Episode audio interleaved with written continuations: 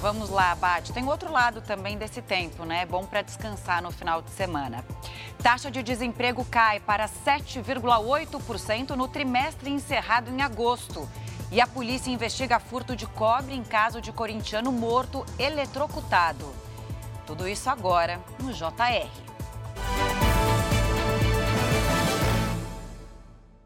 Oferecimento Consórcio Bradesco. Conquiste sua casa nova sem juros e sem entrada.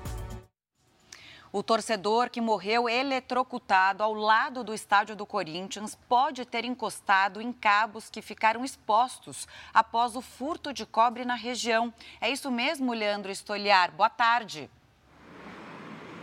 Oi, Camila, boa tarde para você. Exatamente isso. Essa é uma das linhas de investigação. A polícia ainda tenta encontrar testemunhas e reúne também outros elementos para esclarecer o acidente. O torcedor Rafael Suman Brolese de 16 anos, morreu ao levar um choque na última terça-feira, depois de assistir ao jogo entre Corinthians e Fortaleza pela Copa Sul-Americana. Rafael atravessava a avenida em frente ao estádio do Corinthians quando teria encostado no poste ou em uma estrutura metálica que fica perto do poste de iluminação.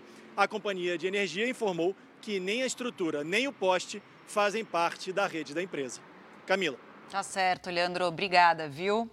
E uma boa notícia que a gente mostra agora aqui para você no nosso telão. A taxa de desemprego caiu para 7,8% entre junho e agosto. É o menor índice desde fevereiro de 2015. De acordo com os dados do IBGE, quase 100 milhões de brasileiros estão empregados.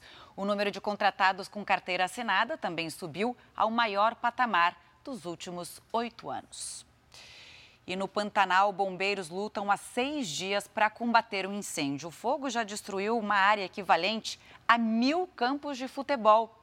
O repórter William Franco tem mais informações direto de Campo Grande, né, William? Boa tarde para você.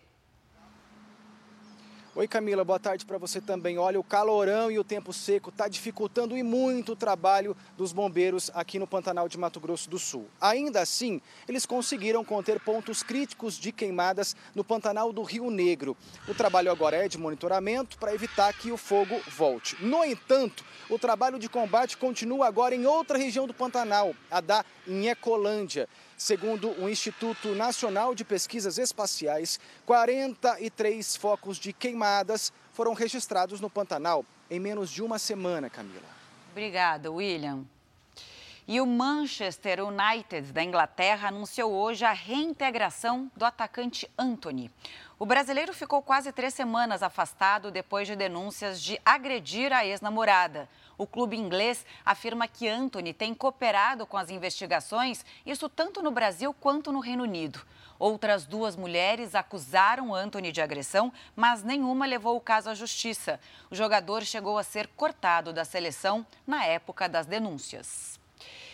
E o presidente da Rússia, Vladimir Putin, tenta conseguir voluntários para a guerra da Ucrânia.